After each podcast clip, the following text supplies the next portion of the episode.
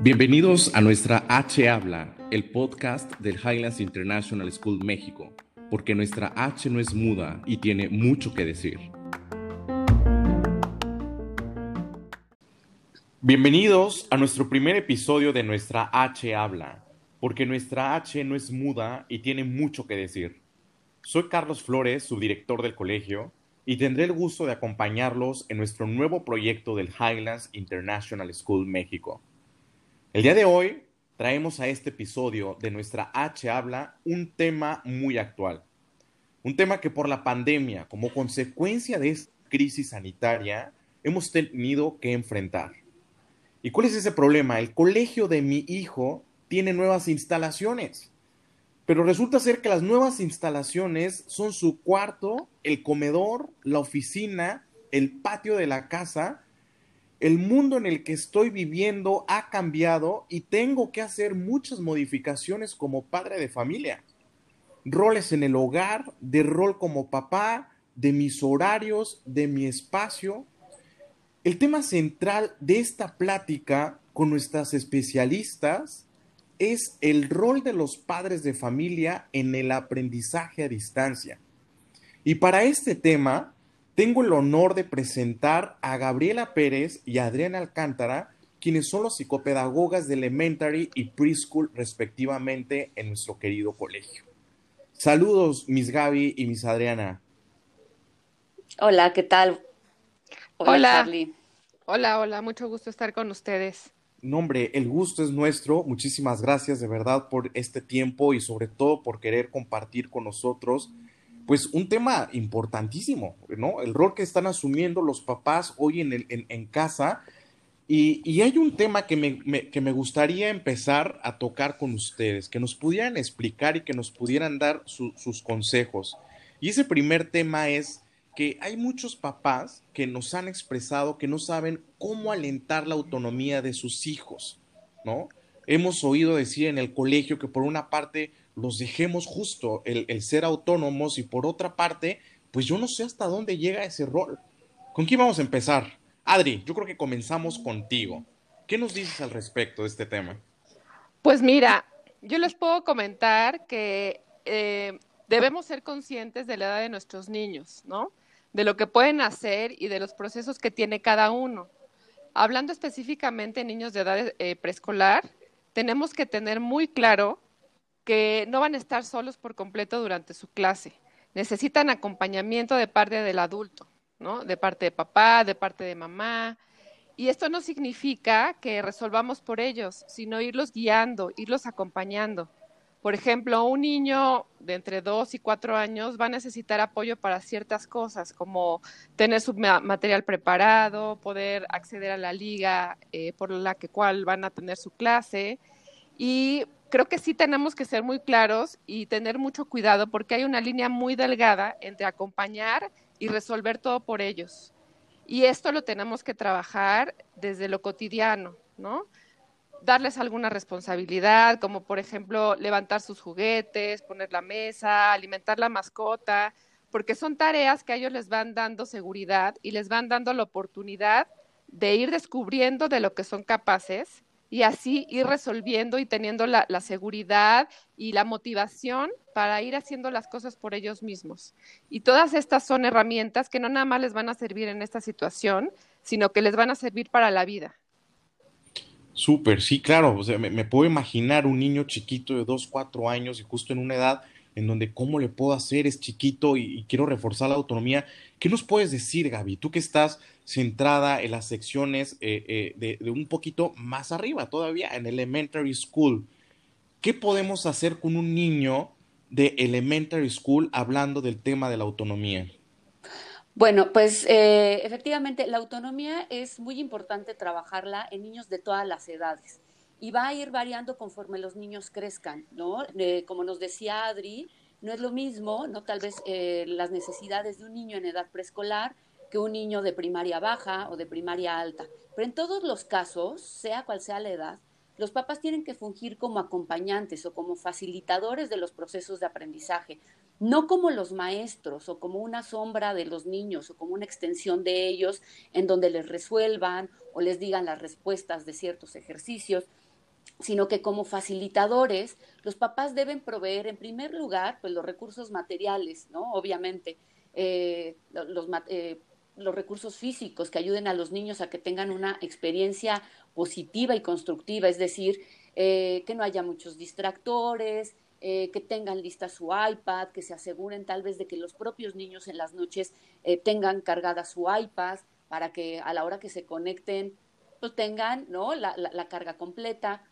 Deben de ayudarlos a crear un ambiente propicio para que ellos aprendan y, por ejemplo, eh, pues evitar, ¿no? En la medida de lo posible que tengan distractores, ruidos y estimular a que ellos mismos resuelvan sus problemas. Esto se puede hacer en todas las edades, pero creo que cobra vital importancia en niños de, primaria, de edad ya escolar, en donde ellos tienen que resolver los problemas de si no entendieron algún tema, de ellos mismos eh, cuando ya conocen letras, etcétera, que ellos puedan ingresar eh, por sí mismos a las diferentes ligas, que pregunten sus dudas, ¿no? Incluso que enfrenten la frustración cuando la MIS no los escuchó o no fueron elegidos para participar. Pero es importante que lo hagan los niños y no los papás.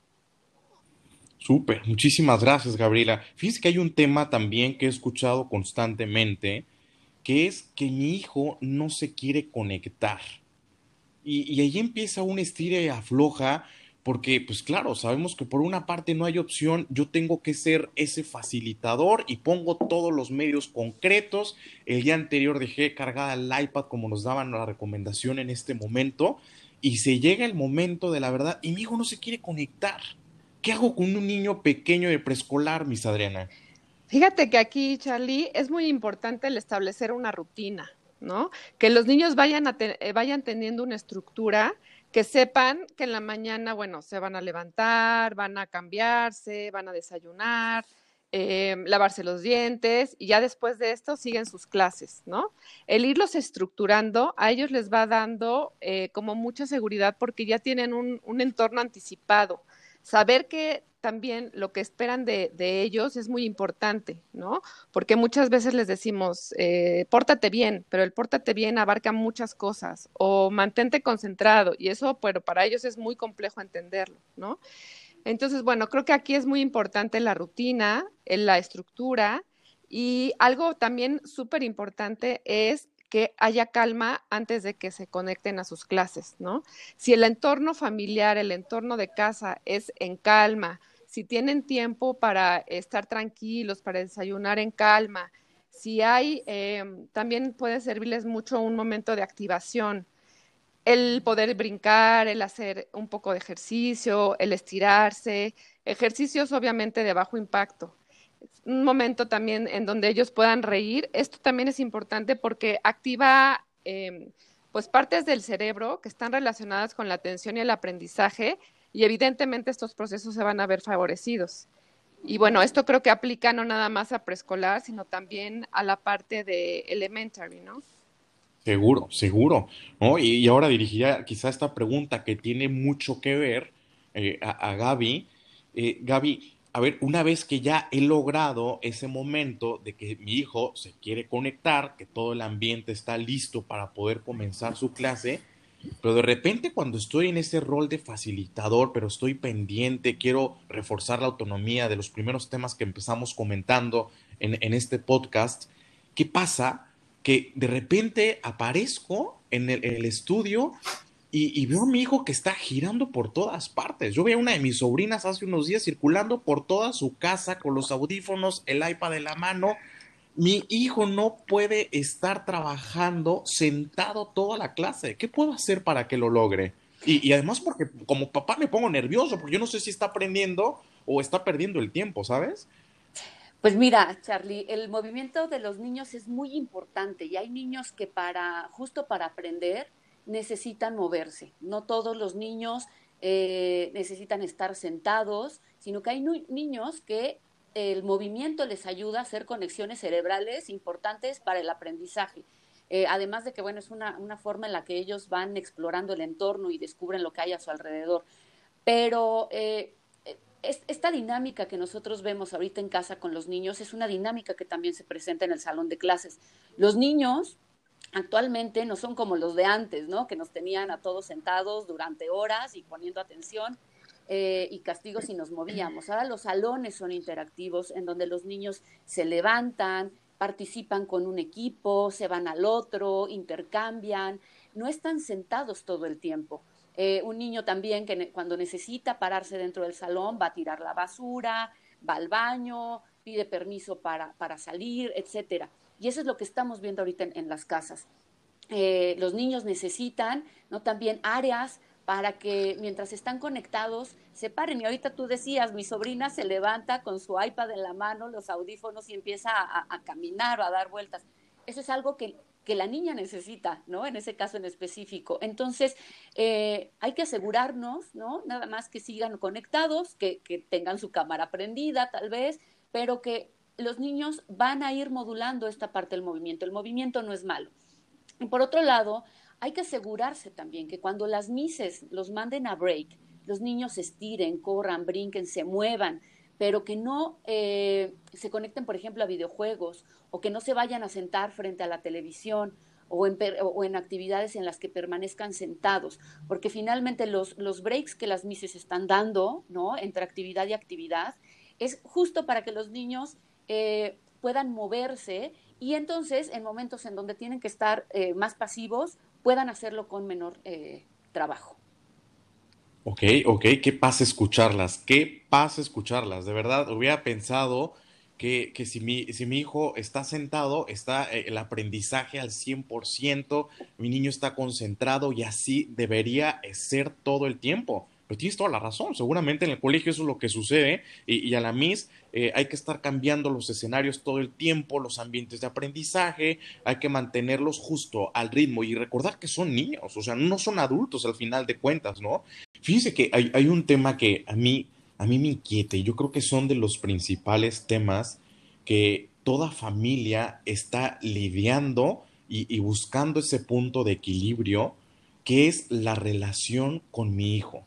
El hecho de que el colegio de mi hijo se haya tenido este cambio de instalaciones, como decía la introducción de este podcast, y que esas instalaciones ahora es dentro de, su hogar, se está desgastando muchísimo la relación papá, hijo, mamá, hijo. Y a veces entre papás después, ¿no? Y, o, porque de repente nos estamos dando cuenta que mi hijo mm, le falta algo. O me estoy dando cuenta que mi hijo es inquietísimo. Y quizá hasta me lo habían dicho en el colegio y no me la creía. Y, y entonces empiezo a asumir un rol que yo no sé si me... Es, es más, ni siquiera sé si es el rol que me compete como padre de familia y llevo una semana, no se diga las primeras semanas de clase, peleándome todo el santo día con ellos. Se está afectando esta relación y me gustaría escuchar a las dos. Adri, comienzo contigo. Mira, yo creo que ahorita todos estamos viviendo un momento complicado y estamos más sensibles, ¿no? Entonces, bueno, tenemos que entender esta parte también y tratar de, como ya habíamos comentado, estar en calma creo que todo lo que hemos platicado les puede servir, el, tener una rutina, el anticiparles, el no presionarlos. Otro punto importante también es que podemos verlos que están desbordados o llorando y eso como papás nos, nos frustra y nos desespera, pero entender que a un niño pequeño le cuesta muchísimo trabajo identificar sus emociones y canalizarles de la mejor manera. Nosotros somos quienes tenemos que ayudarles a regularse, a identificar y a interpretar eso que sienten si nosotros explotamos, ellos van a explotar también. Si nosotros los regañamos, pues ellos van a, reaccionar de una mala manera. Entonces, bueno, tomar en cuenta que, nosotros somos sus modelos y este, irles ayudando a interpretar eso que sienten, ¿no? O sea, por ejemplo, eh, veo que estás enojado, pero porque quieres estar jugando, pero yo creo que podrías este, esperar un momentito mientras terminas la actividad para después hacerlo, ¿no? darle opciones es, es importante y sobre todo también validar eso que sienten, que no crean que el sentirse enojados o tristes es malo, si no es válido y todos lo sentimos. Súper. Oye, Gaby, ¿y tú qué nos puedes decir en este mismo sentido? Pues bueno, eh, coincido ¿no? en mucho de lo que dice Adriana y es muy aplicable para los niños también de elementary. Y un punto también muy importante para que no se desgaste tanto la relación es eh, las rutinas, como también ya se había hablado anteriormente, establecer rutinas que a los niños eh, sepan qué es lo que sigue después de, cada actividad. Eh, marcarles también límites, límites claros, porque los límites también ellos los viven en la escuela día a día cuando estamos de manera presencial. saben cuáles son las cosas que están permitidas y no dentro de un salón. Y nosotros también tenemos que, en conjunto con ellos, marcar estas rutinas, estos límites, estas reglas, Incluso ayuda mucho que los niños las tengan por escrito, que ellos mismos las escriban y las tengan pegadas. Eh, que ellos cuando, cuando dicen es que no quiero hacer tal cosa y se muestran muy renuentes a hacer algo, decirles, ok, dame cuáles son tus alternativas de solución a esto, ¿no? ¿Qué sugieres? Y entonces ir negociando con ellos eh, cómo van a ir respondiendo a las cosas que se les dificultan. Eh, son momentos de hacer equipo también con el colegio y, y también se vale que como papás eh, nos acerquemos a veces a, la escuela si es que no sabemos qué hacer y, en conjunto tomar decisiones, en conjunto eh, poder ayudar a, los, a los pequeños. Y eso es importante también que los niños lo perciban, que colegio y casa somos un equipo y esto les da mucha seguridad. Perfecto. Pues Adri, Gaby, muchísimas gracias. No tengo más que, que agradecer a nuestras especialistas del área de psicopedagogía Mil gracias por este tiempo que nos han querido regalar, por compartirnos estas estrategias que nos ayudan enormemente a definir y tener muy claros nuestros roles como padres de familia en casa. Y finalmente, gracias a todo el equipo que hace posible que estemos cada vez más cerca de ustedes, porque somos parte de tu familia. Soy Carlos Flores y los veo en nuestro próximo capítulo semanal de nuestra H Habla. Y recuerden que hoy, más que nunca, nuestra H habla ya 25 años de existir, todavía tiene muchas cosas que hacer y que decir. As high as Highlands.